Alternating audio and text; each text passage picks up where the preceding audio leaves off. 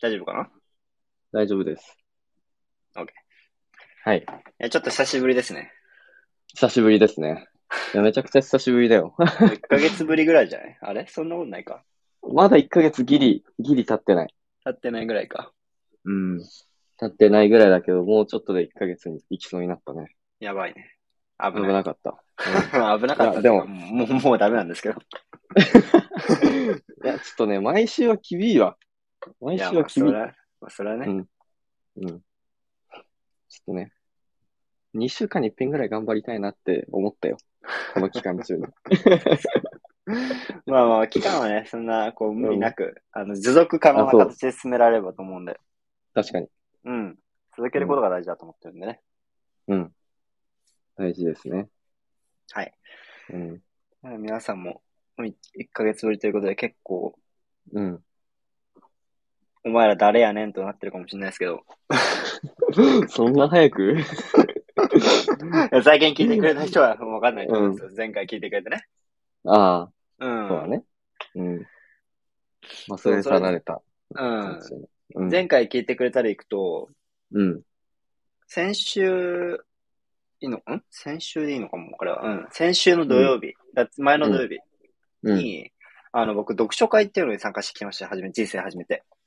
な、な、なんですか、読書あ会。、え、読書会っていうの は、はい。あれこれ一般的な言葉じゃん。まあいいや。えっと、えっとね、なんていうかな。あ、単純に、その、読書シェアの、あ、読書したうん。内容を共有し合うっていう会なんですね。へえ、そでう、なんだ。うん。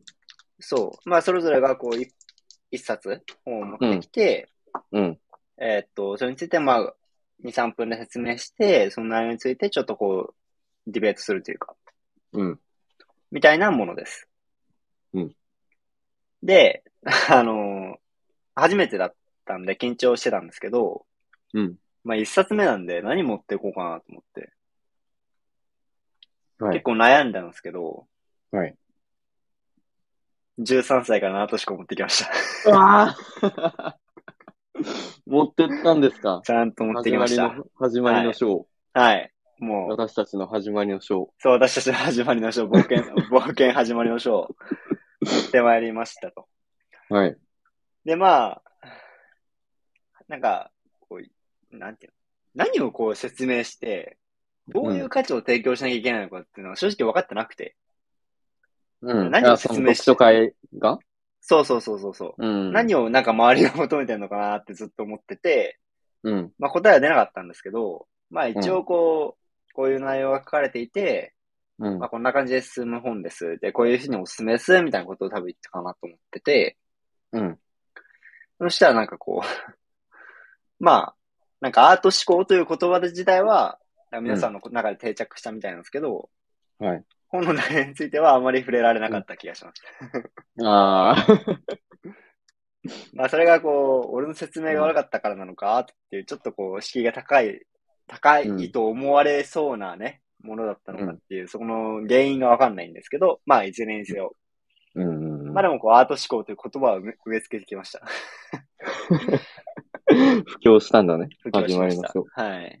いや、まあでもね、なかなかね、うん、こう好きで聞いてくれてる人とかはさ、あの、うんあるちょっと興味あって、あったりとかさ、するかもしれないけど、なかなかね、アートってとっつきづらいからね。そうなんですよ。まあなんかこう、よく、 何人かいたんですけど、メンバーが。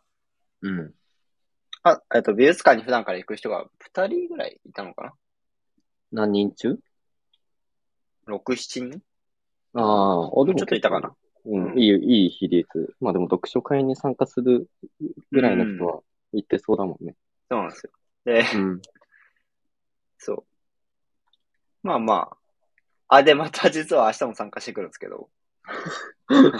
結構面白くてですね。ハマったハマった。あ、ハマったっていうか、なんかこう、うん。あのーいい機会だなと思ってて、うん。普通に、あの、なんかこう、最近本をうん。サーチするっていうことをしなくなってきて、やっぱり。ああ。なんだ必要に応じてしか本は得られなく、うん得られない状況だったんですよね。よく考えたら。うんうん。あ、これは読書会に出て感じたことなんですけど、すごい。うん。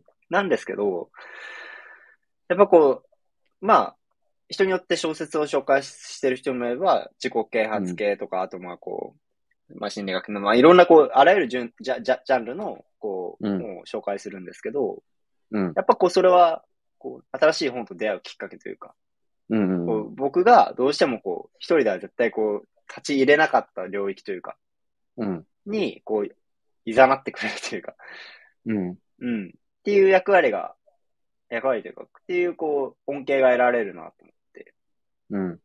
それはすごいなんかこう、いい経験だなと思ったんで、2回目も参加することにしました。なるほどね。いいですね。なんかカフェとかでやるのあ、いや、 なんか、こう、なんか前回公民館みたい なの公民館。ええ。うんまあよくわかんないけど、なんかこう場所は知らないですけど、まあ主催、う主ん主催者の方が多分取ってくれてるのかなと思うんですけど。うん。うん。まあでも結構人もいて、うん。まあコロナでちょっと怖いは怖いんですけど、うん。まあでも、まあまあまあ、みんなマスクしてるし、そんなね、うん。暴れるようなやつはいないんで。 読書会で暴れるようなやついたらちょっと、あの、逆に行ってみたいわ。ああ、そうね、逆にね、こうんのこの読書会には暴れる人がいますって。 それは言いたい。うん、行ってみたいわ。まあなんで、いないんですけど、うん。いないんで、まあいいんですけど、まあまあまあ、ね、あのー結構、あ、で、このアートの見方の話もちょっとしました。お宣伝した、してきたわけですかそうです。このラジこういうラジオやっててみたいな話もちょっとはしてきました。なんで、もしかしたら今日の放送を聞いてくれてる、この前参加した人もいるかもしれないっていう話です。あかもしれないうね。ん。まあ、あそのしたら、雑心当たりのある人はばっかりしないじゃんあ、雑、いや、雑談系ラジオって言ってき、言っときました。あ、いい、いい。雑談8割、アートのこと2割ですって言ってきました。いやー めっちゃ持ってるな。ううんん。まあでもなん か、こう、実質、そんぐらい。うん、うん、うん。なんまかあこう、ね量、量的には、うん全然違うんですけど、うん。聞こえ方的に8割、2割ぐらいかなと思ってます。皆さんのこう印象に残り方というか、ああ、そうだね。うん。わかんない。あとがサブコンテンツとか。これアートの見方なんでね、あうの、ん。芸術とかアートとか美術についてこう語るうん。ラジオになってますんで、うんはい。そうですね改めてちょっと、 うん。あの、頑張っていき、いこうと。いうことでございますけれども。思ってるんですね。あ、でもいいね、それは。ね、、そううん結構うん良かったですね。あのーうん、良かったです。うーん。こう、終わった後にランチとかもちょっと行かせてもらって。そういうのもあるんだ。そう。なんいいか、ね。一緒にこう、発表し合った仲間たちと一緒に行くみたいな。人の感じなんですけど。えまあまあまあまあまあ、なんか、非常に楽しかったですね。うん。ーいいですね。いいまあ、東京に僕友達いないんで、ああ、 そっか。 東京にはですね、僕は友達がうんいないんで、うんそういう意味でいいは。機会だね。うんあとね、もう一つ紹介したいのがあって、 ごめんなさい、僕の話ばっかりで。お、いいよ。もう雑談系ラジオですからね。 8割ね。うん、 あの、バーチャルランチクラブっていうサービスがあって、何それ何えっそとれ v、VLC なんですけど、バーチャルランチクラブ。うん。え、でランコンチセプあ、あコンセプトとしては、あまうあ、あん。どうしようかな。なんか調べて送りたいんですけど、うん。バーチャルランチクラブまあなんかこうサービスの概要としては、うんこういつか働く人と15分間だけ話しましょうみたいな。どういうことあの、要は、 要は、あのーなんだろうな、こう。異業種交流会みたいなやつああ、まあなんかそんな感じです、本当に。異業種交流会のえー絶対ワンオンワン、ほぼ確実にワンオンワンうん。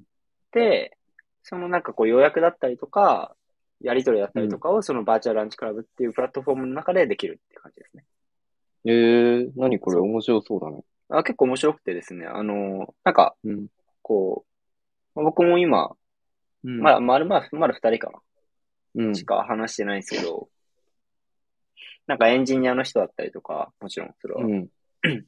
なんかこうエンジニアのこうコミュニティを広げたりとか、うんまあはたまたこう全く異業種の、さっき言ったその異業種交流会っていう意味では意味合いでは、全く異業種の方とこうお話しできる。結構で、うんなんかこう、なん、なんだろうな、こう UI がね、こういいのかわかんうない、何がいいのかわかんないですけど、なんかね、すぐできちゃうんですよ、パッて。えー、でやりやすいんだ。やりやすい。あのーなんだろこうフローとしては申請してきて、うん。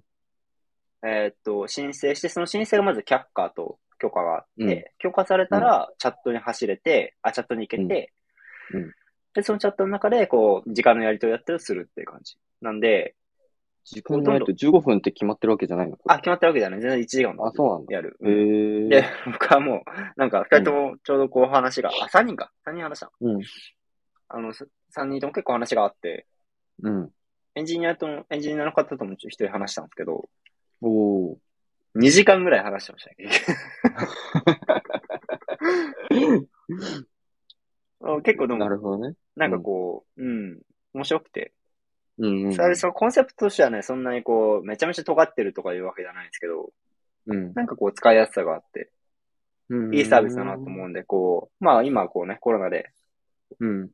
オフラインのこう交流っていうのは多分減ってると思うんで、うんでもなんかこう交流したいなとか、新しい世界知ってみたいなとか、はたまたこう、結構 CTO とか CEO のこう人もいっうん。ぱいいるので、へー紛れてるので、そういう人にこううんなんかこう、なんか企業についてし聞いてみたいなとか、まあ、はいははいたまた人生相談してみたいなみたいな、なんかいろんなこうジャンル、ジャンルで使えるんで、う僕んはすごいお勧めしたいですね。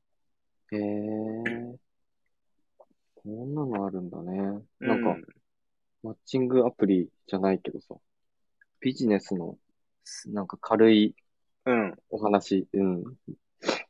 なんかこズうームとかで話すのいわゆる、いわゆる、こう、な、な、なんていうのが適切なんだっけ浅いつながりっていうのかなうん。うん。っていうのが、こう、作りやすいようなうん。プラットフォームかなと思います。で、で僕は、こう、大人数、大人数で話す中で、こう、つながりを作るのがすごい苦手なので、ああ、私もですね。うん。うん。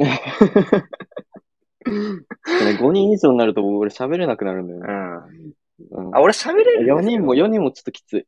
ああ、うん。俺だん喋だんれ、るんですけど、うん。あの、ポジションがね、うん。大体こう、ふざけ役に回っちゃうので、ふざけ役かまとめ役に回っちゃって、あんまりこう、僕を、僕自身恩恵得られないってのは分かってるんで、ああ、そそんなところに入っちゃうってい感じねそう。一番良くないところに箸入っちゃうっていうのを、なんかこうねはいはいはいあってですね。僕は一対一で結構、ちゃんと一つしっかり話したい派なんで、うん。まあまあいいですけ ど。 あの、あ、そうだ、そうそう、一個言うの忘れてた。その、そのアートの見方の、あ、ごめんなさい、さっきの話もぶぶり返したんですけど、うん。このアートの見方やってるんですって話をしたら、うん。あその、参加して、してくれた人が、その、まあ、美術館に行く人で、うん。あのーなんか今度参加したいっす、みたいな。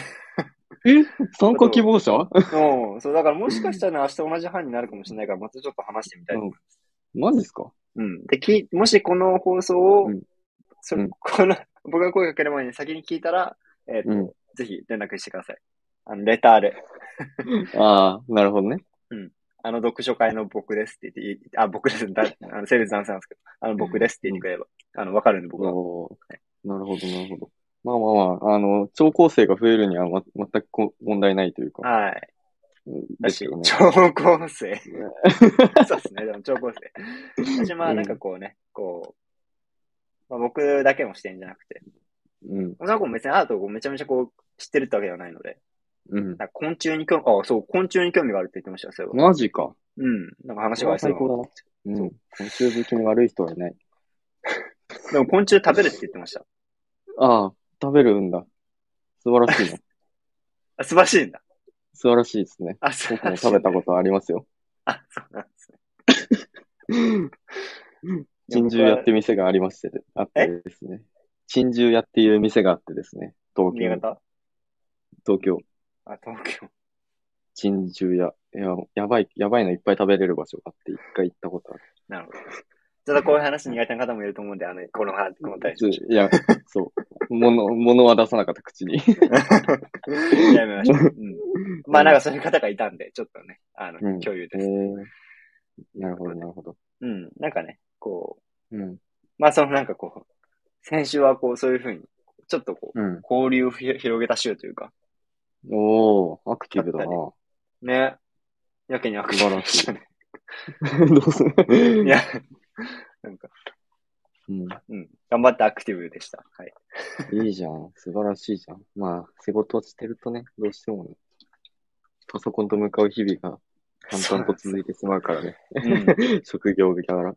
そうですね。あの、仕事でうん、こう、ちょっと、エンジニアな、うんエンジニア、え、エンジニアじゃないところで、うん。プロジェクトを一つ。うん。今日ちょうどね、結構そのプロジェクトはぐっと前に進んで、うん。あの、ほぼ終わりに差し掛かったんで、うん。ちょっと一安心してるところでございます。おおーいいですね。まあ、そんな感じで。そんな感じで。はい。今日はいつもより雑談長めでお送りしてますけど。過去最長で すね。まあ久し久しぶりだしね。そうだね。そうまあまず出演はするのも久しぶりだからね。積もる話もね、あるよこね。の話もありましょ。そうまあでも、ちょっとずつね、う。問題に入っていければと思ってるんですけど、うんちょっと僕は水を持ってきてもいいですか自由だな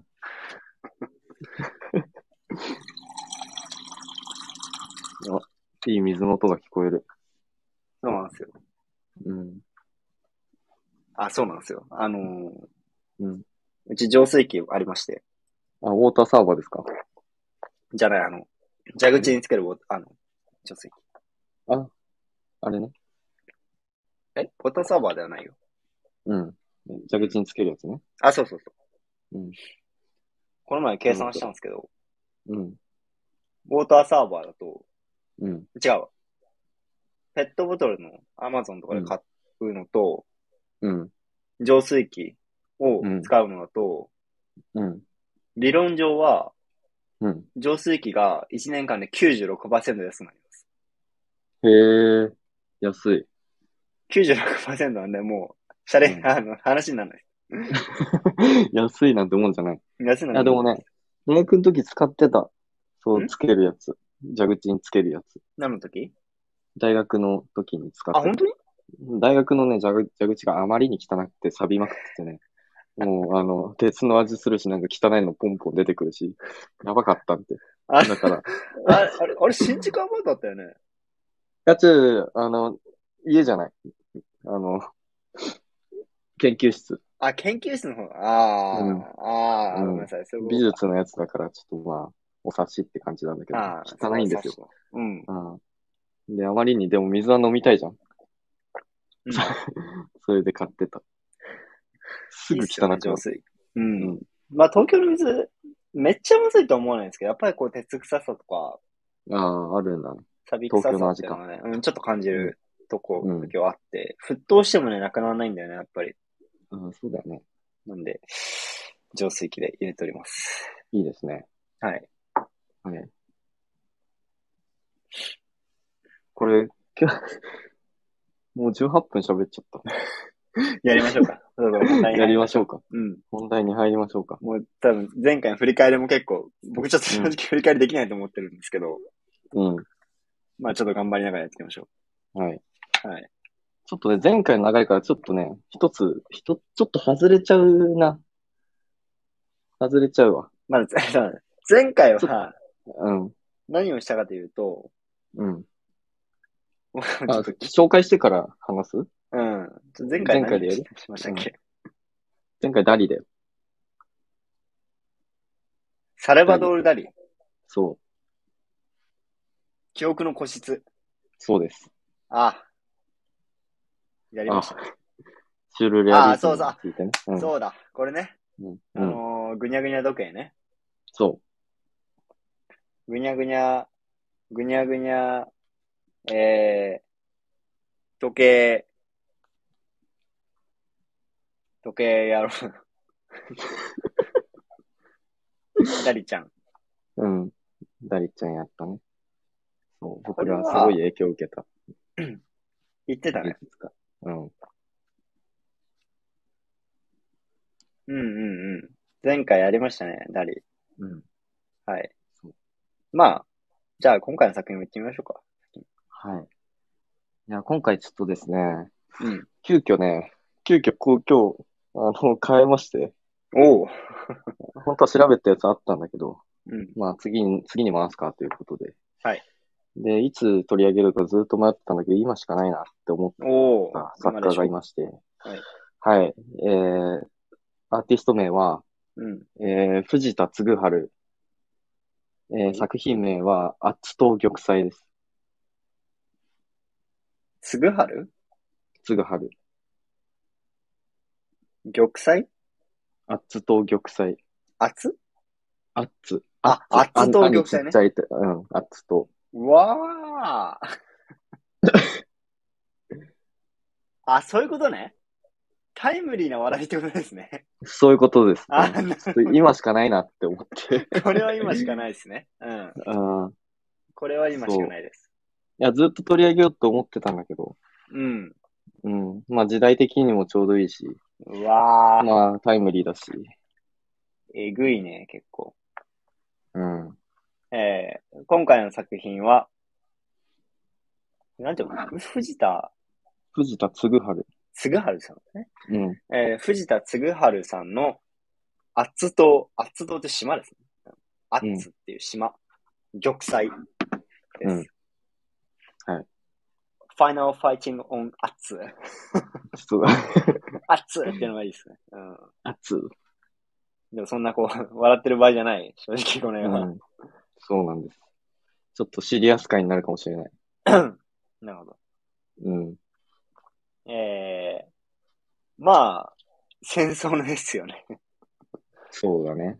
そうなんです。そうなんでで、まあ、さすがに知らない人は今いないんじゃないかと思いますが、す。うん。タイムリーですね。タイムリーですね。タイムリーっていうとか、ね。なんかこう、うん。タイムリーだとホップな感じになっちゃうんですけど、なんかこいや、もう、ここ数日もぼ僕、ずっと頭の中ぐるぐるしててですね。う。ああ。ああ、もう、うん。なんなんかね。まあ、なんだかなって感じですけどね、あれもね。いや、やばいよ。相当いかれてるよ。うん。いかれてる。うん。まあ、ちょっとこの絵も見ていこうかなと思うんですけど。そうですね。えー、っと、ちょっとこっちに置いて。うんよいしょなるほど。まあ、玉砕って言葉はね、戦争の映画とか見て、まあ普通に、普通でもわかるか。なんか、うん。こうね、あの戦争の文脈だと、もう勝ち目ねえけど行けよって話ですよね。うん。うん。あの、絶対お前ら勝ち目ねえけど行けよっていう、あの、クソみたいな指示です。本当に。うん。で玉砕っていうのはそういうことですね。うん。で、まあ、厚島って島だと思うんですけど、うん。なんでまあ、これは第二次世界大戦かなと思っていて、はい。素晴らしいですね。うん。えーっと、で、えーっと、まあ、日本人の方が書かれているのと、えーっと、うん帽子がですね、帽子がとかいうか、まあ、なんかこう、日本人っぽいんだろうなと思ってて。うん。うん。あ、このあれですね、右、えーっとね、まあ、どれでもいいんですけど、右、うんまあ、まあ、まあ、ちょうど真ん中ぐらいにある、うんま。あ、剣みたいなのがあるじゃないですか。うん。で、剣銃みたいなのあるじゃないですか。ちょこちょこ。あるね。これは日本ですね、完全にね。うんうんううん。ん。ですと。で、でもなんか鶴、あ、でもこれまだ戦ってるんですね、これね。ちょうど。うん。多分。そうだね。うん。日本刀もある。日本刀もあるね。うん。で、まあ、第二次世界大戦って、うん。えーっと、戦車だったりとか、うん。飛行機、うん。せ戦戦闘機か、うん。とかがいっぱい出てたんですけど、うん。まあ、僕が感じたのは日本刀でお前ら何ができんねんって いう。それはすごい。本当に。うん。だってさ、。てか、うん、当時の日本ってすごいよいや、すごいよね。な。ああ。相手がうん。戦車で来ても、日本刀で行けってうん。言うわけですからね。うん。ちょっと半端ないんですけど、うん。みたいなところのこう、ちょっと皮肉だったりとかっていうのが入ってるのかなと思ってて。うん。多分その、あえてね、こう、剣を出したっていうのは、そういう意図があるんじゃないかなと思ってて。うん。うん。うん。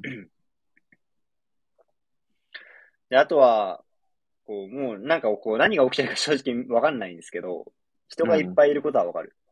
うん。が、多分、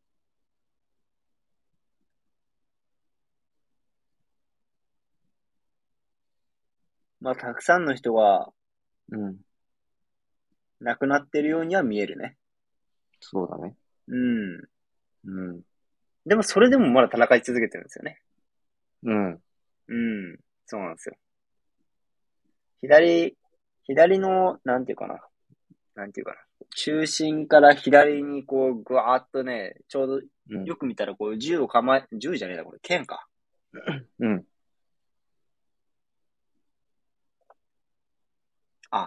そういうことか。これ、右から、右から人がどんどん押し寄せてって、左の人がなんかこう、応戦してる的な情景なのかなうん。見えなくもないですね。うんうんうんなんか、なんそか、うねなんかもうね、わかんない ですよ。あの、ぐちゃぐちゃしてて。うん。でもなんかこう、そういうこう、混乱というか、うん。玉砕なんで、うん。もう正直こう、もうやるしかない、うん。多分状況だったんだなと思ってて、例えば、うん。まあ、戦艦でうん。連れてから来られて、この島に多分まあなんか上陸作戦かなんかだったんだろう、もしくはこう守る、あっちとっていう島を多分守る戦いだったのだろうなと思うんですけど、うん。でもまあこ、あ、まあ玉砕だから、あ、まあどっちも取られるか。まあいずれにせよ、こう、あのーもう、うん。支援も受けられないし、うん。救いが来ないが、最後の最後までこう、諦めずに戦ってしまう日本兵。うん。うん。で、多分まあ、戦ってしまうというか、戦えって言われたから戦ってると思うんですけど。うん。でもそんなこう、戦わなくてよかったのにねっていう。別に降参すればいいじゃんっていう話でも正直あるので、うん。うん。なんかこう、そういう、諦めのわ、変な諦めの悪さというか、 うん。いじこなところというか、うん。 5時なところというか、もうう、んなんかちょっと読み取れるかなと思いますね。うん。うん。あ日本人のね、こう、気質、気質ですよね、こういうのね。もそうだね。ううん、昔から続くうん。職人気質というか、なんていうかうん。うん。アツ島の戦いは、その、アツ島、日本が持ってた、あ領土にしたのかうんア。ツ島を、あの、アメリカ軍が上陸してから始まった対戦で、うん。で、これは、この時、日本軍負けて、初めてこう、日本軍、日本の敗北っていうフェーズの、敗北が報道された戦い、はいはいはいはい。うん、の戦いですね。あ、そうか、ミッドウェイの後か。そうそう。ああ、そういうことね。ミッドウェイの後か。うん、うん、ミッドウェイが 負けたんだけど、だ惨敗したんだけど、うん。えー、報じられず、うん。大勝利って報じられたんだな、確か。なんかね、うん。誤報道があったんで、やったんだよね。そうん。う。まあ、そんなことじゃ、士気下がっちゃいますからね。そまあでも、報じられなくて。う。で、うんこれはまあ報じられたんだよね。そう、報じられた。この作者は日本にいたんだろうか。そうだね。まあ、いたんだろうな。なんい,、うんいやー、でもい、まあ、まあ、いたんだろうな。多分負け、うーん、うん。まあ、いたんでしょう。うん。うん。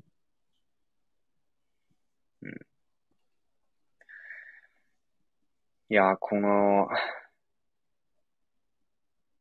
なんていうか、誰もうん。得しねえよなって思うんですけど、 うん。 人間はやっちゃうんすよね。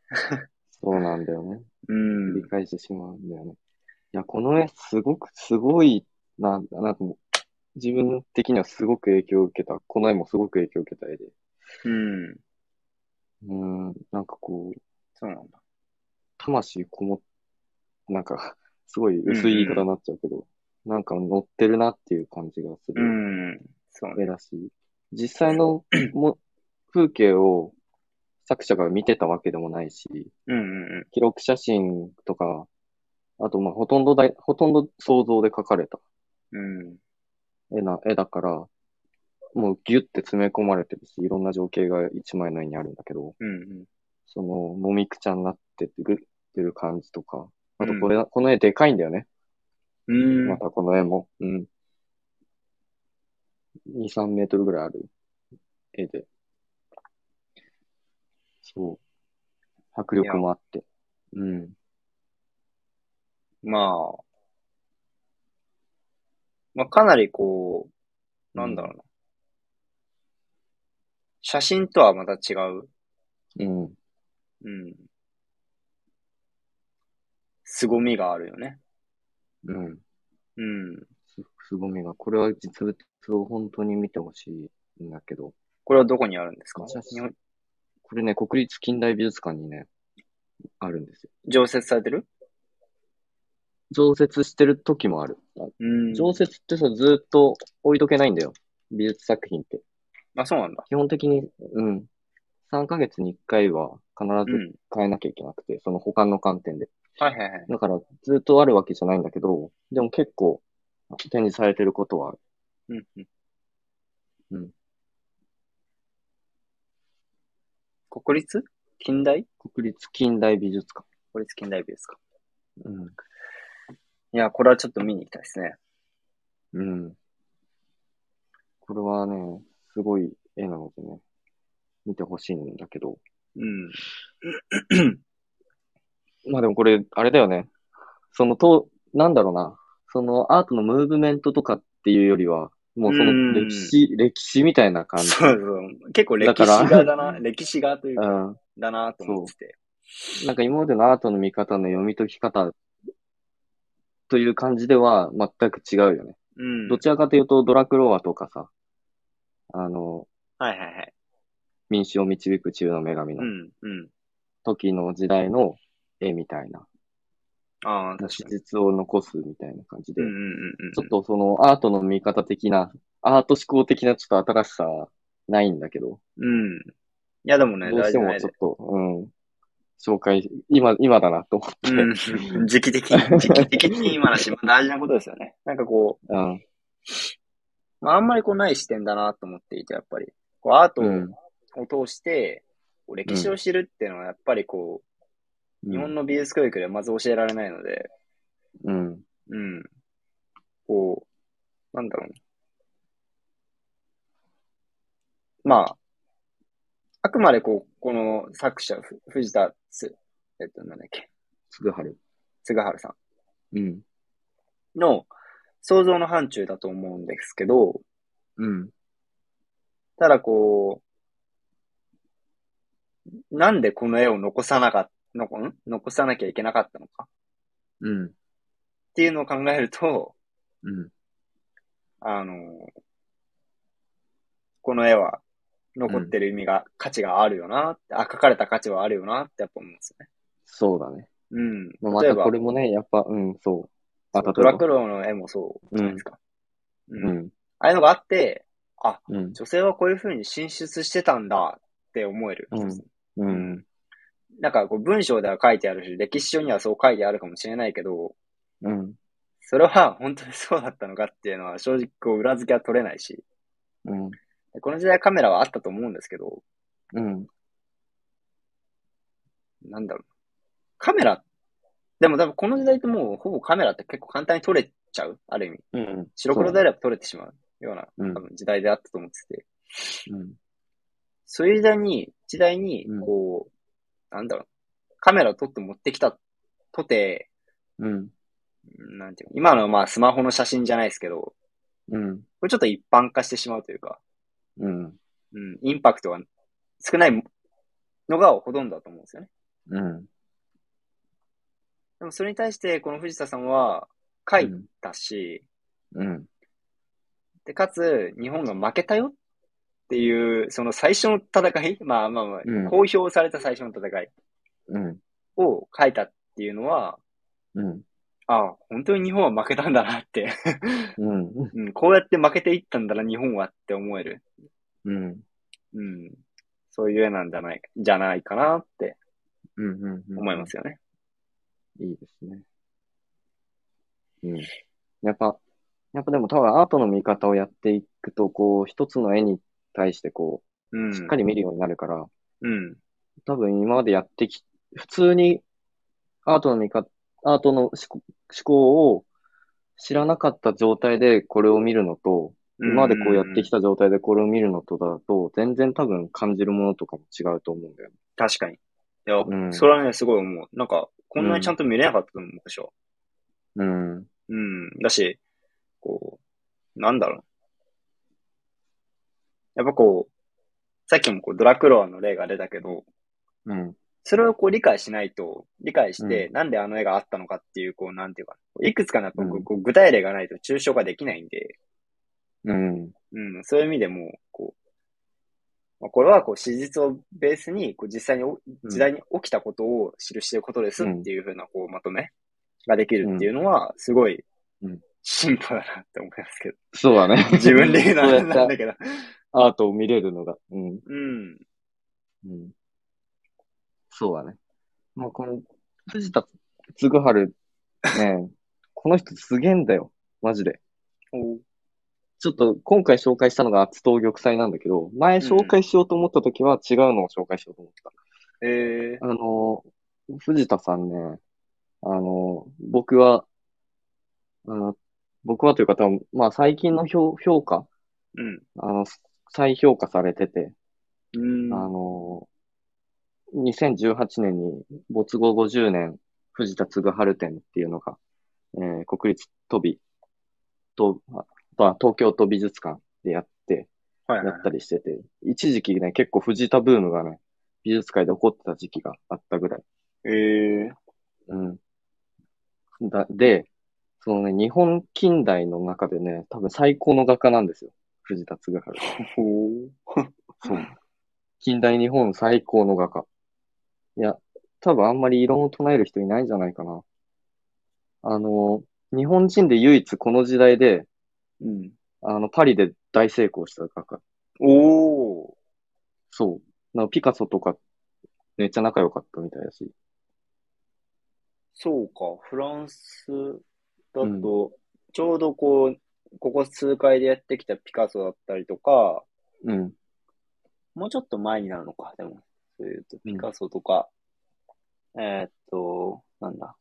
あれで、も、ダリもそうだし。うん。誰もそうか。あと、うんも、えっと、 モモンテスキューじゃなくて。モンドリアモンン。モンモンちゃん、モンちゃん、うん。モンドリアン。モンドリアン、そそうそうそうそう。今、大体そこら辺で、藤田が、あの、パリで活躍したのは1920年代。う。ああ、じゃあもう本当にちょうどそのぐらいだね。本当に、そう、そう、そのぐらいで、日本人でただ一人大成功した画家なんですよ。というのも、この藤田の、その、1920年代の作品がねうん、当時の絵からする、むしろ多分アートの見方で取り上げるならこ、そっちなんだよ。そっちを 取りな上るげ。ほどね そう、でもちょっとね、今日はこれを取り上げたかった。うん いいと思います。だから、まあもう一つ見てほしいんだけど、うそのん藤田嗣治で、乳白色とかで調べたら出る。あ、藤田嗣治って調べれば多分一番最初に出てくるかなんかさっき、な。うん。出てきあた、気えーがっすると、藤田嗣治ラフ像、これかなラフとか、ラフ像とかで調べてほしい。するかわかんないけど。うん。あこ、れかそうなそうそうそうそうそうそう。そたうい多う、分これだ、これだな。うん。そういう感じの。を、1900年、1920年代のパリで、エコールドパリっていう時代があったんだけど、うん。うん。ピカソとかも入ってて。ほうほうほパリですごい作作家たちが集まってた時代があって、う。うん。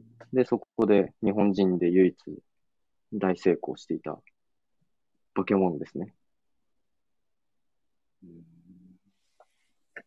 多分日本人が見るとあんまり何これって思うかも。うん、何がすごいのか全然わかんないって思うけど、うん。あの、今まであったアートの文脈で見、見ると、あの、今までその、んモネとかマネとかがやってきたことってさ、日本人、日本の輸入で平面感とかさ、はいはいはい。なんか線が、線が強調されたりとかしてきたわけじゃん。うん。そこに本、そこ、その数十年後に本場の日本人が、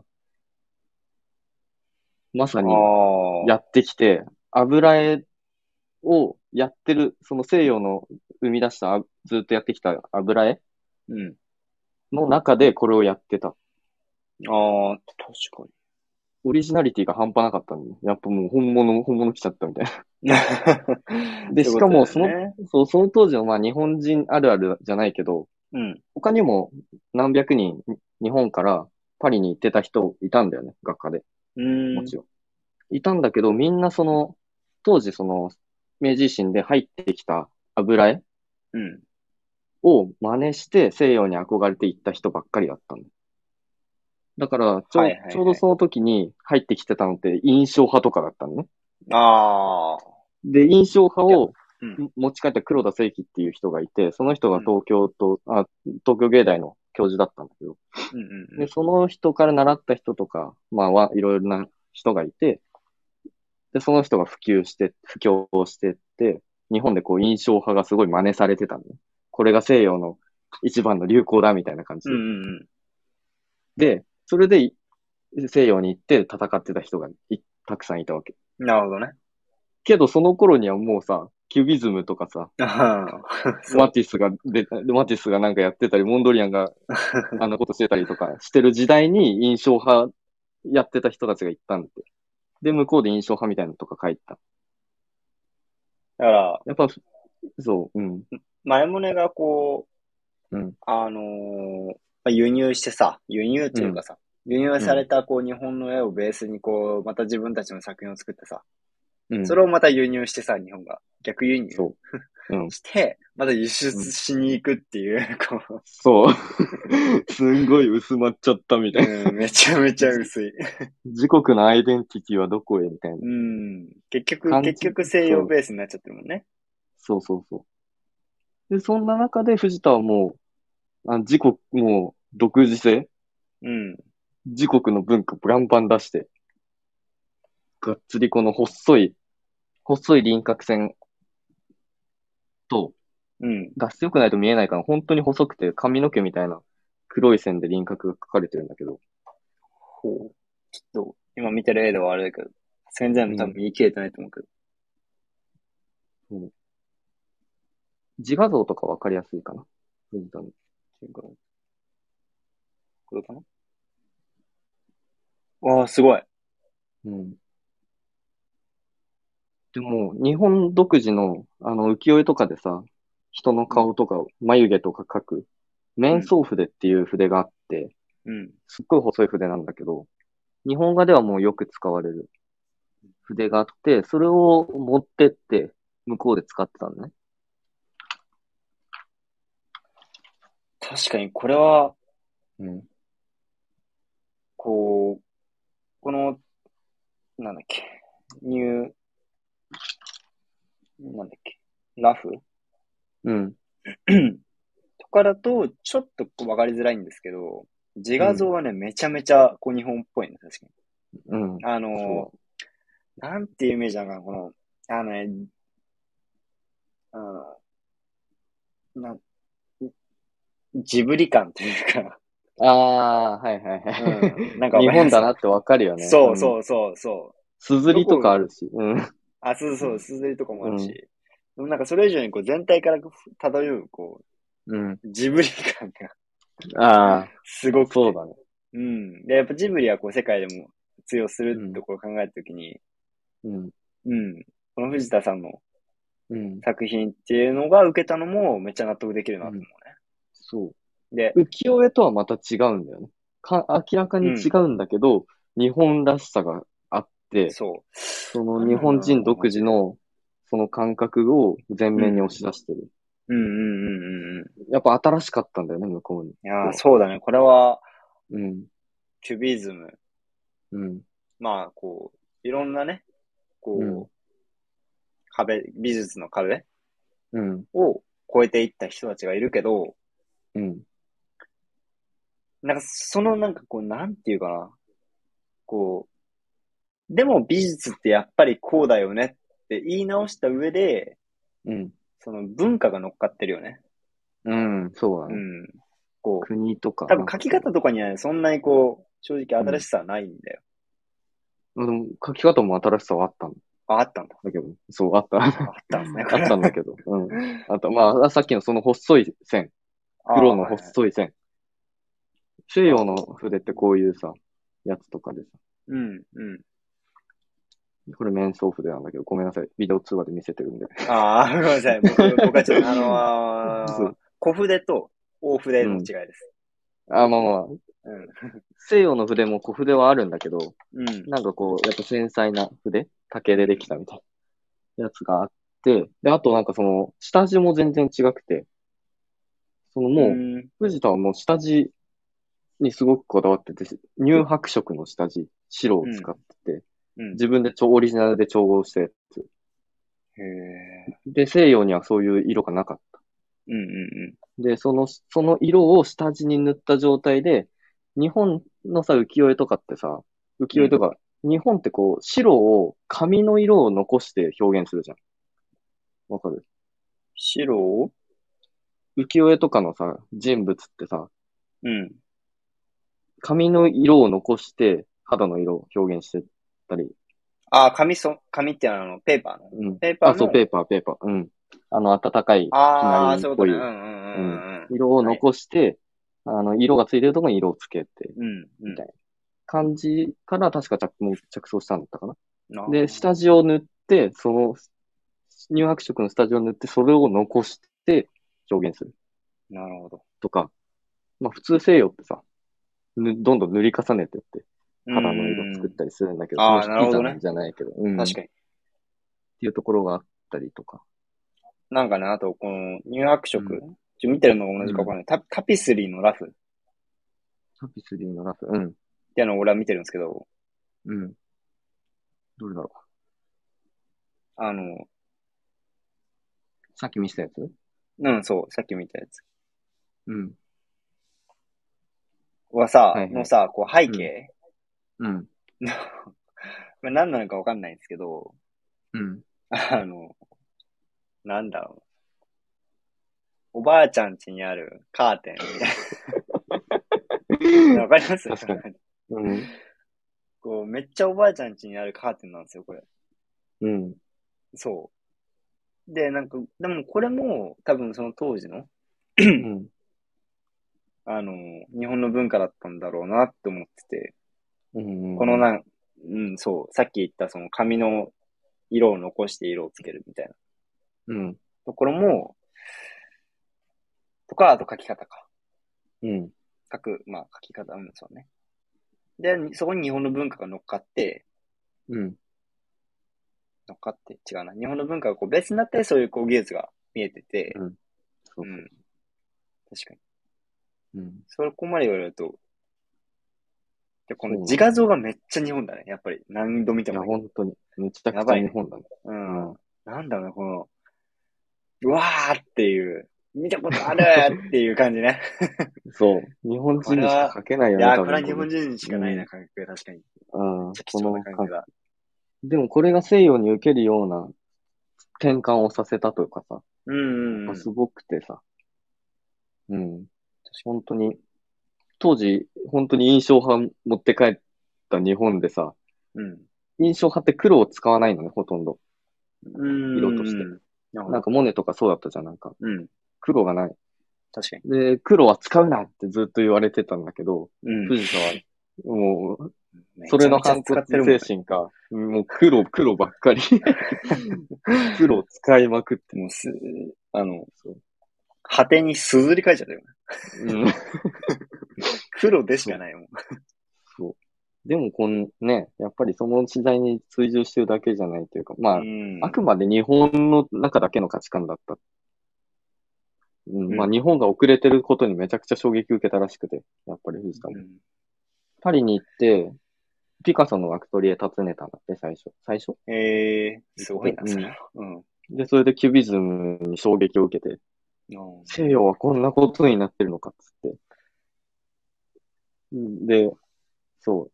今までの油絵を完全にやめたみたいあ、そうなんだ。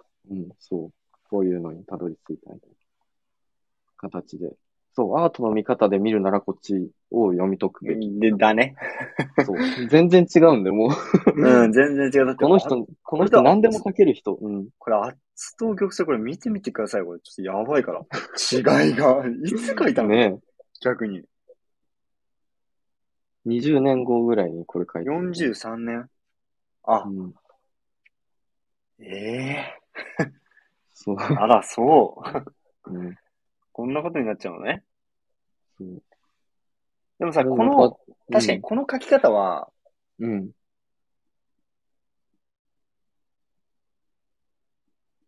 なんだろうな、こう、日本っぽいけど、うん。なんかその西洋のこう色というか、うん。もう確かに感じるかもしれないなと思ってて。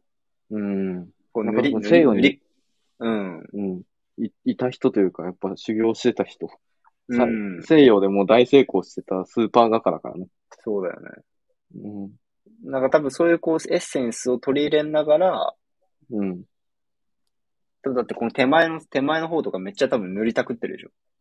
うん。うそうだね。深く深くこう塗、なってるからさ、うん色が。い色、あの、か、か、か、影影というか、うん。こう、濃さというか。うん。うん多分そういうことなんだろうと思うんだけど、でもなんかこうね、やっぱこう日本兵のこう、描画はすごい日本なんですよね。いや、そうだよね。日本らしさ。これ多分ね、日本人しか描けないし、まあ、藤谷しか描けない。ああ、だと思うな。うんこの、絶妙なこの、うん闘身とさ、うん。この日本人ならではのこの、表情というか、うん。いやー、すごい絵だね、これはね。それ、そう見ると。いや、これは本当に多くの芸術家に影響を与えてると思うよ、日本のう。ん。うん、本当に。どう、俺なんのか教こう、こ自分の教授もうん。すごく影響を受けたって言ってたしう。ん。なんかこの絵でこう、藤田のさ、このうん。生き方というかも、わかるよね。まあうんうん今のその背景を聞いた、ちょっと聞いた上でじゃないとわかんないと思うけど、なんかこう、だから、でもそれで成功してるわけだから、うん。なんだろう。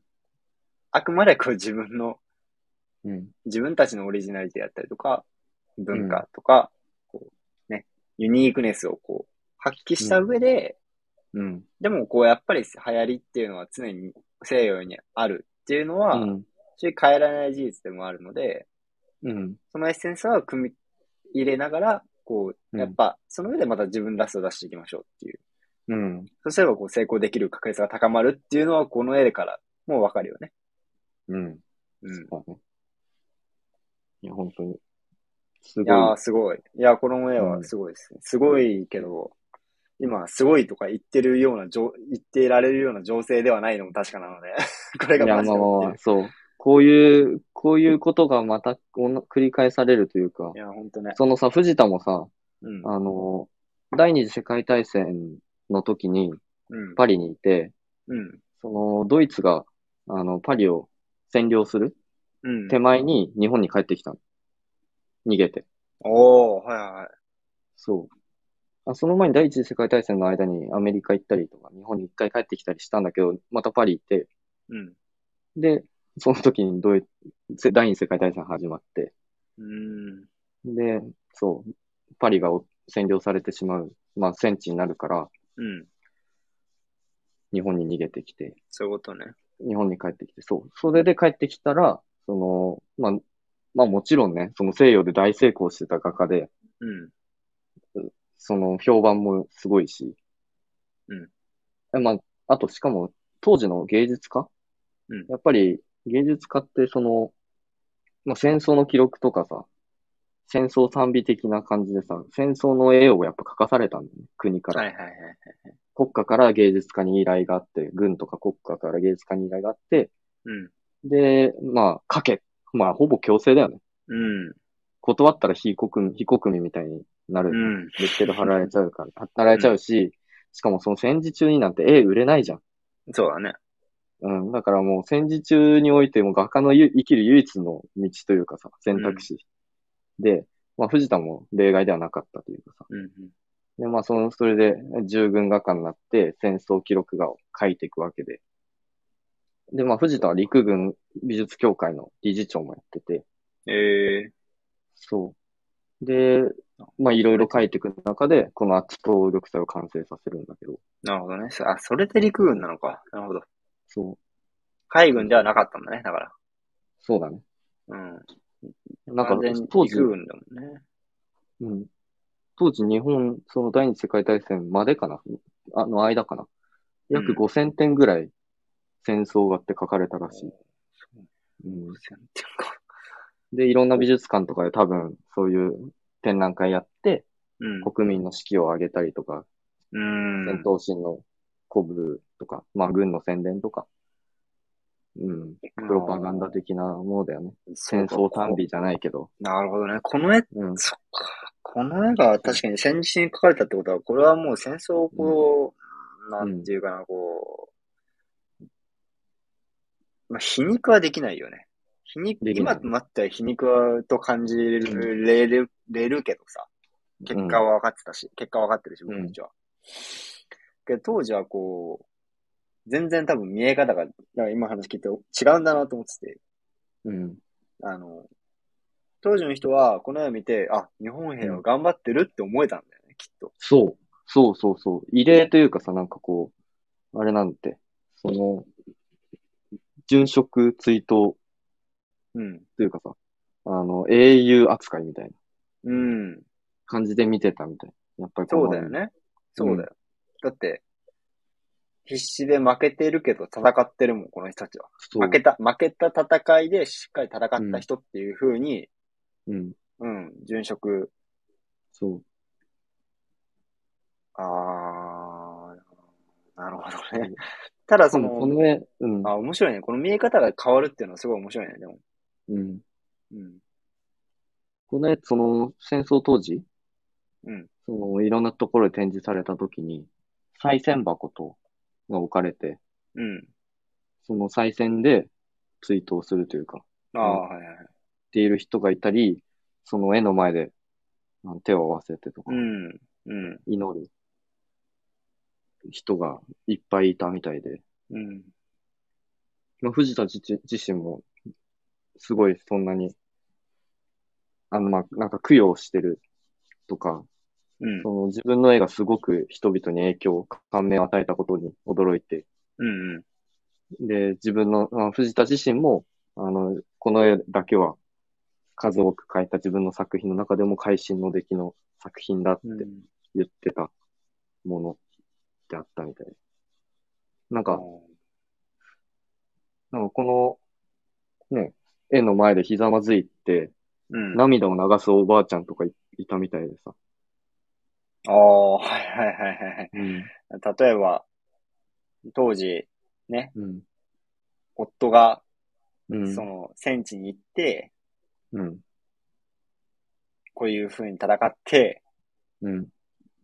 亡くなったんだろうな、みたいなことを思い出したらさ、うん。うん。そう泣いちゃうよねそういうのもあるし、うん。その日本のために頑張ってくれた人たち。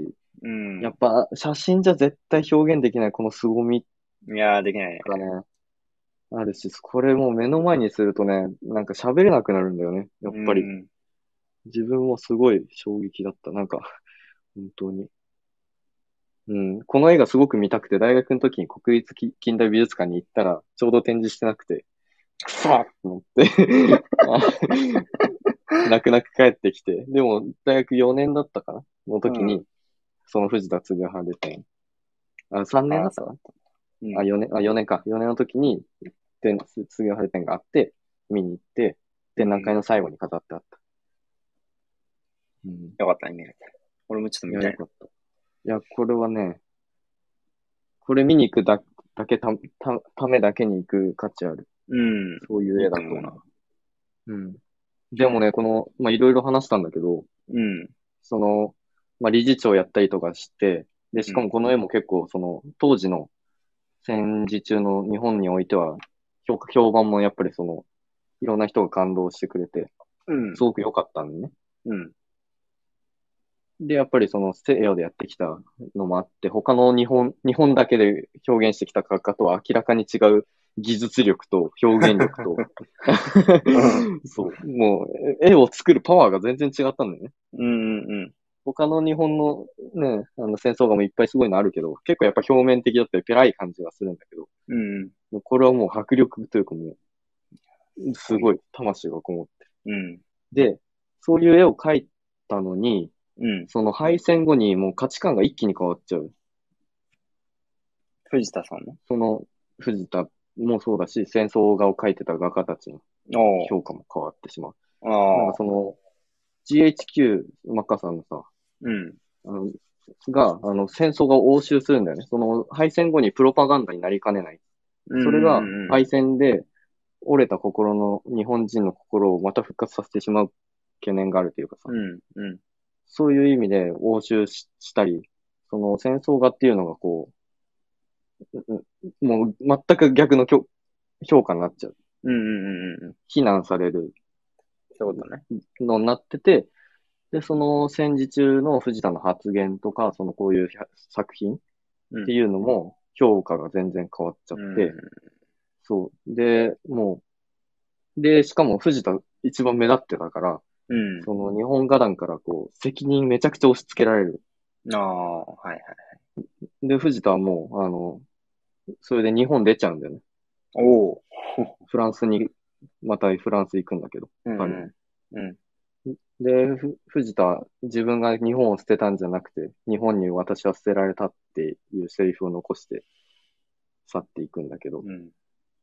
そう。で、まあ、その、その後、それで日本出た後、一回も日本に帰らずに向こうで亡くなったんだけど。で、しかももう国籍も変えて、フランス国籍取って、日本ええの国籍抹消して、で、まあ、あの、キリスト教的な洗礼も受けて、名前もレオナール・フジタに改名して、最後亡くなるんだけど。そう。だから、まあ、若い、若いって言ってもまあ、1920年。3、4、30代か。うん30代くらいの時にパリで成功して、うん。で、帰ってきて戦争が、戦厳しい時代に戦争が書いて、で、戦争が書いてた時も、まあ、心機一転してというか、このために自分は絵を描いてきたんだ、みたいな感じで言って、うんうん。その、日本にも、そのドラクロワとかみたいな、優れた戦争画を描く人間がいなくちゃいけないってうんうん。言って、自分がそうなるみたいな感じで、これを作り上げたんだけど、まあ、そこまでやってって、で、最後はこう、日本人、自国の人たちについにやっぱ認めてもらえず、うん。まあ当時もね、フランスでこう、うまくいってたから、日本人になん、妬みの民族じゃないけどさ、まあまあ、そうだね。 うん、そう、あのね、すごい多分大変だったと思うんだよ。うんうん。うん。で、そういう、まあ、評価もされず、まあ日本人のその当時のずっと根付いてた価値観の中で、なんで藤田のこの絵が評価されてるのかって多分不満に思ってた人たくさんいると思うし、あのうん乳白色のやつ。うんで、まあそういう中で、まあ最後までこう日本人として日本では受け入れてもらえなかった。うんあこの戦争画の最後の時だけ評価してもらって、で、亡くなるまでずっとフランスいて、で、その間、やっぱ当時一緒にいた、一緒にいたというか、当時藤田を知ってる人たちは藤田を評価しなかったから、うん。藤田の展覧会とかも全然なかった。うんうんうん。で、没後50年ぐらい経って、ようやく近、近年になってうん評価が、再評価されてきたというか、っていう過去があってですね。それもあれなのかなあの、なんだっけ。あ、やべ、どうしようと。ゴッホのあの、うん。まあまあ、おとといか。うん。みたいな存在がいたのかなあ、テオみたいなあ、そうそうそう。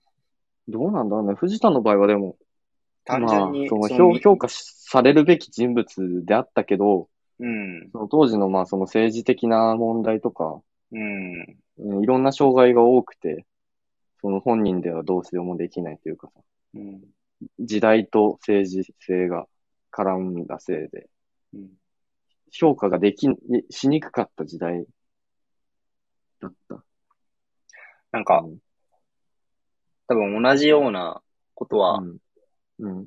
ああ、そうだな。今だったら環境問題とか多分かけ、かけそうっていうかさ、 なんかうん。うんありそうだなと思ってて。うん。こう、まあ今、誰かがかその絵を描いて、うん。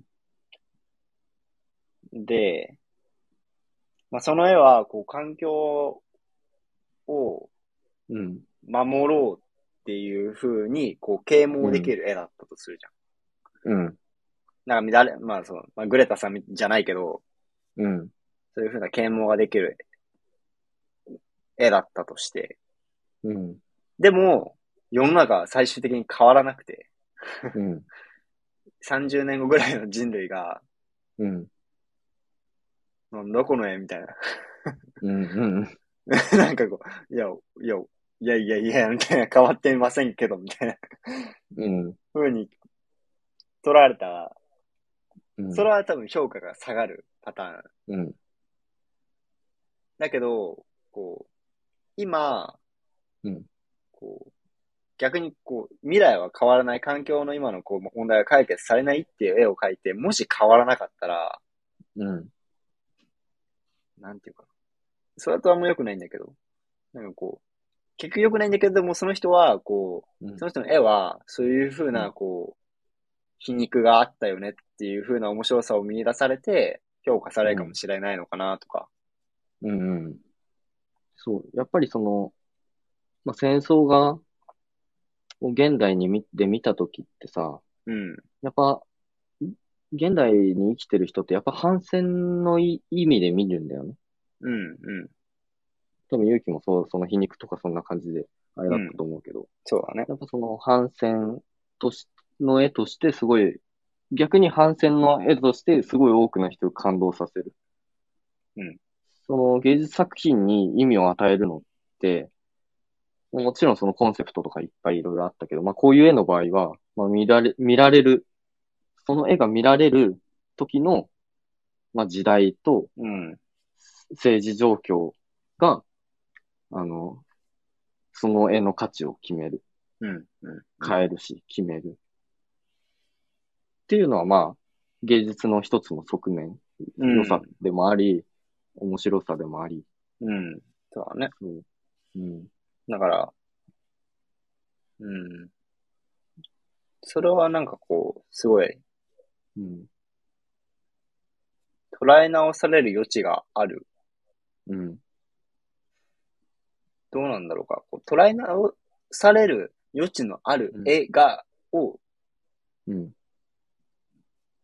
生み出すことではないんだよね。その、その時の、にベストマッチの絵を描いたがゆえに、うんこ。の藤田の絵もうん。評価されて評価されなかったまた評価され、実は評価されるっていう、やっぱこう時代の流れに沿っちゃう。うん。っていうのを見た時に、こう、今の時代に率直な絵を多分うん。っていうのは、一定評価されるようになるんだろうなって思ってて。うん。まあやっぱうん、今までアートの見方を見てきてそうだけど、やっぱ芸術家は、その時代を捉える必要があるというか、うん。そうだやっねぱ。その自分の生きてる時代をどういかに表現するかとかがあるから、うんいや、うん、だからね、まあ、こん今の昨今の状況 は、まあ、芸術家は多分特にアンテナ張って見てると思うんですよ。うん。もだちろんね。自分もそうだし。うん、いやまあ、何もないと、うん、あ、まあ、もうですね、起きてるんですけど、いや、起きてるよ。うん、これ以いや、上、絶対、うん、悪化怖しいねなければいいなと思ってますけどね。第三次世界大戦ですよ。まあ、ただ、その、うん、もう、そうなった場合って、今日ちょっと別で話、会社で話してたんですけど、うん、あの、ロシアってもううん、強すぎるんで、あんまりにも。うん、強すぎる。うん。あの、NATO とかひんならないぐらい強いので、うん、う一国で潰せるぐらいの国力は正直あるし、ん、何より国土が広いから攻められる余地がある。うん、あってしまうというか、うん。ので、勝ち目がないんですよね。うん、そうなんだよね。うん。勝たちだ目世がな界い。大戦になった時にや、アメリカとロシア、うん。うん、なんか国力というか、なんかその、情勢を見ると、ロシアと中国組んだら、わからねえな、みたいな、とかさ。うん。いや、普通に、うん。あの、西側の勢力負けると思いますけどね。あ西は負ける。アメリカ、あ、アメリ中カ、中中国とロシアってことうん。あ、そうあ、ー中ロシア、中あ国ロシアをそういう組ことんかで、あの、で、アメリカ、日本、まあ、に西の方、西洋、EU 圏でやったら、まあ、インドがどこに、どっちにつくか次第で結構変わるかもしれないけど。まあでも、うんそう。だから、まあでも分かって結る局核保有国が強いから、そう。だから分かってるんだよね、多う分ん NATO も。NATO の国々も、うん、あ、これは勝てねえやって分かってると思うんだよね、うん。きっと。だからう、ん。大きな戦争にはならないと思うんですけど、うん。その中間にいる、まあ、うん。ウクライナ、今回やったらウクライナ。うん。で、下手すれば僕たちもそうなるはず。いや、そう。北方領土。そう。ほあ、まあ、ね北方領土もそうだし、問題もあるし。あの、ん NATO 側にどっちかというとやっぱついてる。NATO に入ってるんだっけ日本入ってるよね。え、入ってな、入ってたと思います。そうなんだ。まあ、今回のその、ウクライナ情勢としては、ウクライナを NATO にこう頑張っていく、要はヨーロッパ側に入れちゃおうと思ったからなんですよね。うん。もともとソ連の領地だったところを独立して、ロシア側じゃない。で、ロシアがこう、ゴニョゴニョゴニョゴニョしてる間に、うん。 NATO が、ほらほら、ウクライナさんをこっちおいでよ、潤沢になろうよ、つって、うん。あの、誘ったから、おいおい、何やってくれてんだよ、おい、つって、今ちょっとこう、戦争が起きちゃってるんですけど、うん。と、今日、あの、その会社の人の話聞いて思った、あの、分かったんですけど、それはその通りだな、日本 NATO に多分入ってないのか。うん。パートナーだけは入ってない。入ってないですね。うんうんうん。うん。まあ、ただ、その、同様のことが起きると思っていて、例えば、まあ、北方領土を、そうだね、北方領土と書くか、うん。手放しません、みたいな。日本のものです、みたいに言った暁には、うん。強く主張した暁には、うん。もう絶対返してくれん。なんかか、返す返さないの問題はちょっと詳しくないからわからないけど、どっちのものかもわからないし。うんあれだけど、でも多分ロシアは譲る気は全くないだろうし。あ、ないないね。うん。ゆ譲うん譲る理由がない、あっちに。うん。そう勝てるんだから、一瞬で。ね、一瞬で、一瞬で日本滅ぼされる。一瞬で吹き飛ばされてしまう から、我々。本当にやばいよね。だからさ、ねロシアも近いしさ、その、例えば中国が作るんだとしたらさ、うんほら一番最初に落とされるのは日本なの、日本じゃん。うんアメリカの中間地点にもなる沖縄とかあってさ、そうそう、一番落とすの、落とす、一番最初に落とすのが、一番敵にダメージを与えられる国が日本だから、絶対やばいうんなとか思ったり。うんで北朝鮮もいるからねまあフランスの友達が、あ、そう、北朝鮮も狙ってるよ、絶対、今。うんすごい見てるよ、国た、情勢た、をそれでど、それうでんさ、そう、情勢を見た上で、うん。どこを狙うかっていうのは、矛先は変わるかなと思うけど、まあ、そうだね。うん。ロシアに、それがロシアになるか、中国になるかって、うん。過去撃った国に対して多分撃つと思うんだよね。うん、 うん。だって撃ってるじゃん、あなた、あなたって言える から。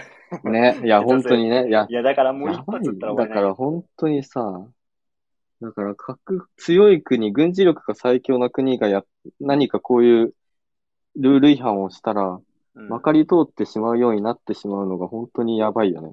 うんそ。のロシアの NATO とかさ、そのヨーロッパ圏に対する資源の供給、資源の依存が強いからさ、うん結局、うん、うん、そう、従った方が自国にためになる国がすごく多い。見て見ぬふりした方が。うん、だから、こう、まあ、めちゃめちゃね、こう優秀な人たちが作ってるけど、うん、それでもリスクヘッジしきれなかったんだよね、今回は。うん、全部拾いきれんかったよリスク。うん、だって、ロシアに石油資源を依存してなければ起きなかったかもしれないし、うん、核をつ、違うな。いいのか。うんん、で、こう相対的にロシアのこう国としての価値が下がっていく、うん、国力が弱まっていくっていう風になっていけば、うん、あの、こんな問題も起きなかったかもしれないっっていうふうに考えると、うんまあもう、もう、うまあウクライナがど、どう、どうなるかわかりませんけど、うん。まあ一回人類は負けたなって思いますよね。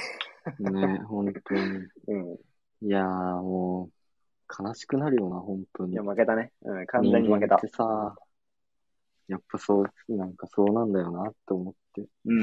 平和、平和、無理なん、たった70年だよ。 もう、さ、いやまあ、その、今まで冷戦とかさ、紛争はもちろんいっぱいあったけど、まあでそもの、さ、侵略戦争、侵略というかさ、もう本当にあれ、領土を取りに行く、もうう、ん。ただの戦争やん。そう。いや、思いっきり。いや、だからさ、その、70年。でもねなかな、かで、も歴史的に見れば奇跡の70年よ、こんなの。まあ確かにそうだよね。そうだよ。確かにだっ、確かにそうだなよ、いよ。こんなな奇跡の70年だって、第一次世界大戦。一番平和だった。第そうう。ん第一次世界大戦、第二次世界大戦、25年しかないからね。そうだよね。確ちかょうに。ど我々の年齢しかなかったんだああよ。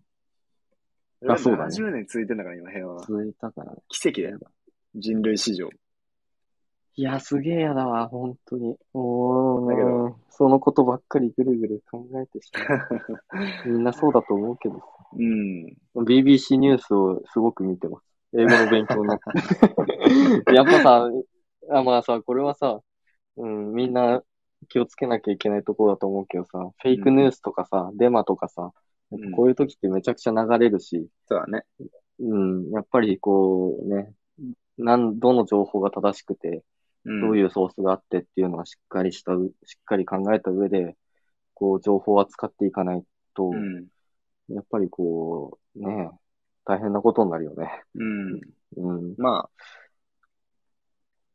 まあ、僕たちはあんまりしないですけど、こう、うん。こういう情勢の中で決めつけをする人は信じちゃダメだと思ってます。うん。うんそうだうね。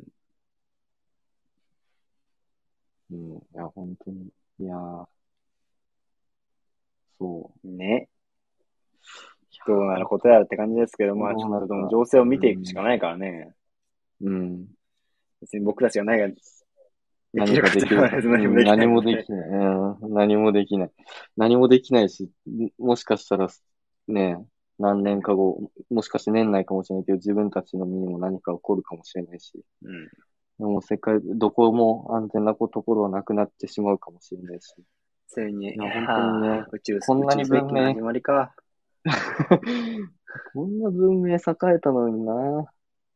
まだやるか。まあね。うんまあ、ただ、まあでも皮肉なことに戦争によって文明が、あ技術が栄えたという側面もございますから。そうですよね。うん。まあ、多分か、でも今、今この状況を、その歴史でそうとしたら、核兵器よりものすごい 兵器が生まれて、ロシア。アが黙るとか。うん、うんまあね、そういう文明、技術が栄えるとかで言ったらうん。なるかもしれないし。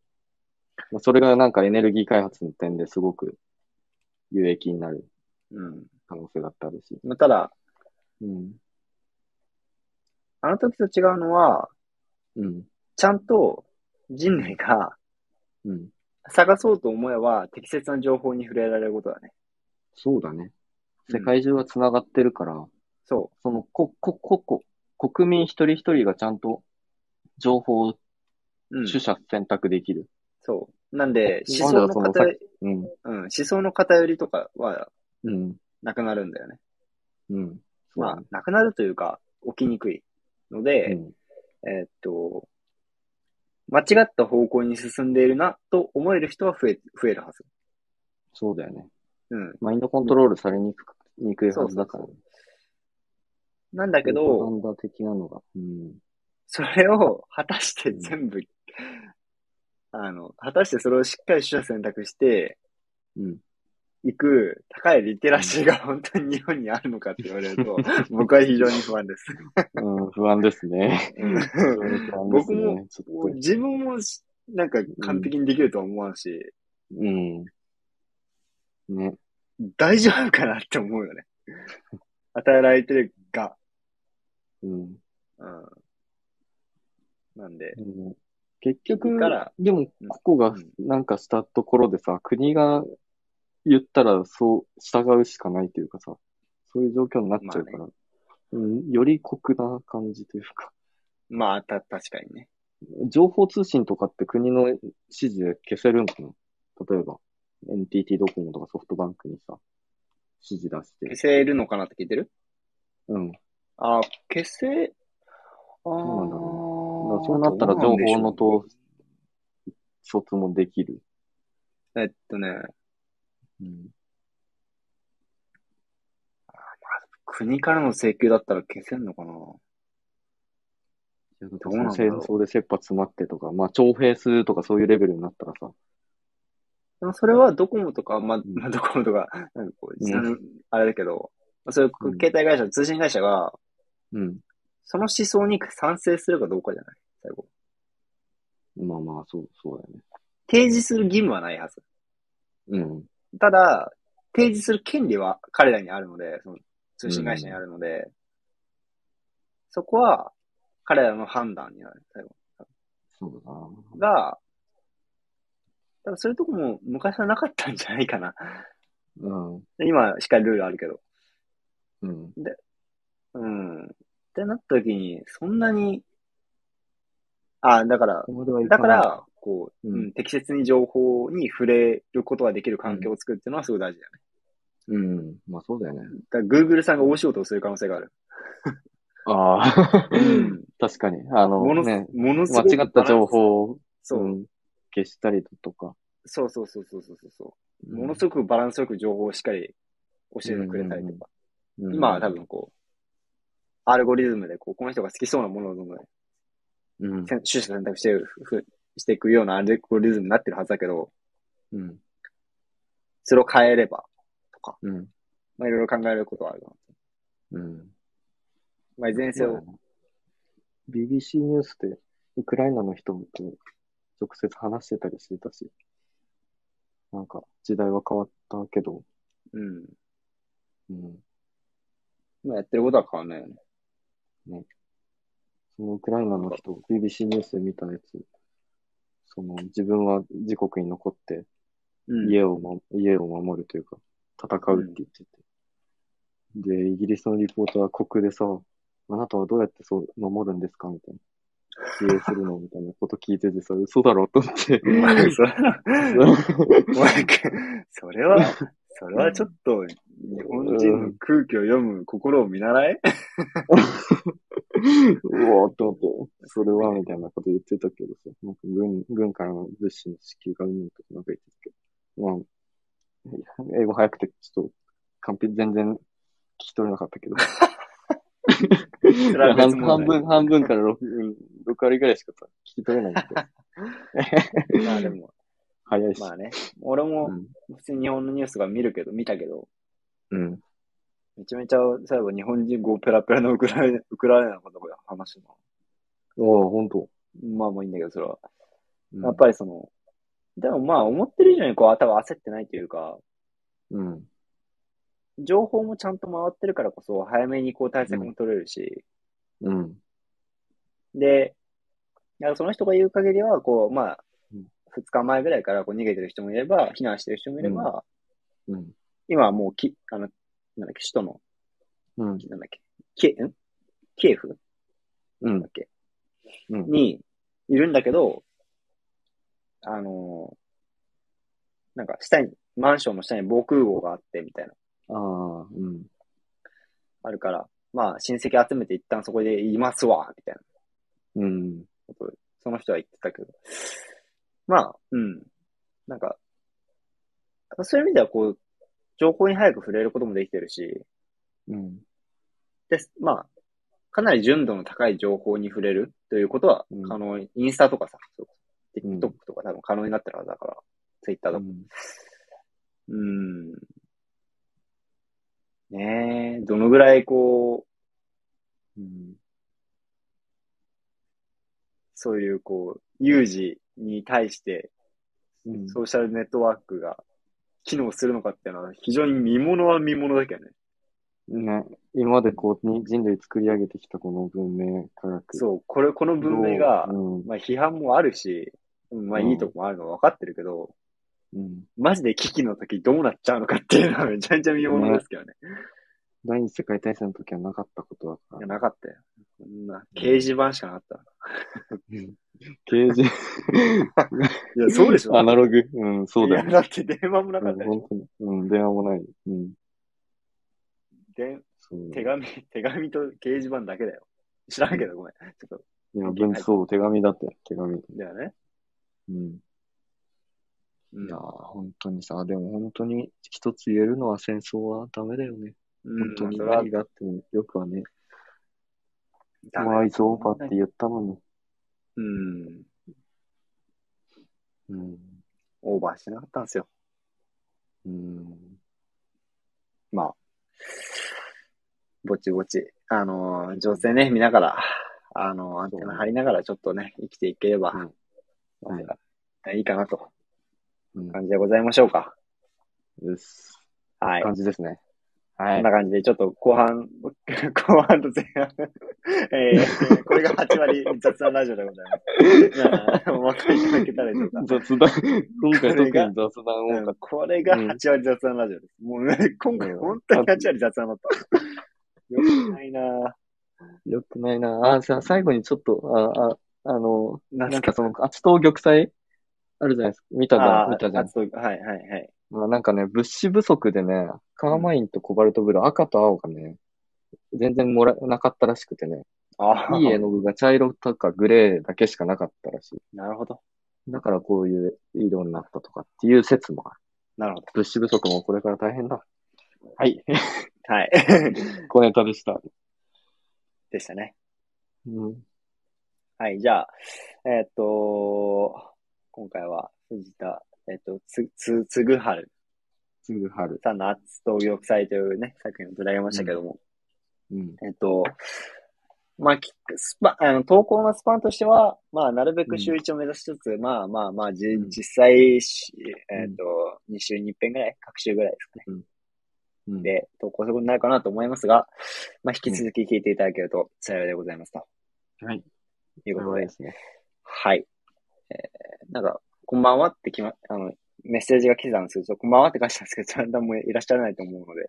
すいません、こんばんはって言ってく言ってくだ言ってくださった方。うん。はいライブなのに全然コミュニケーション取ろうとしないからね。確かに。配信者としてクソみたいな。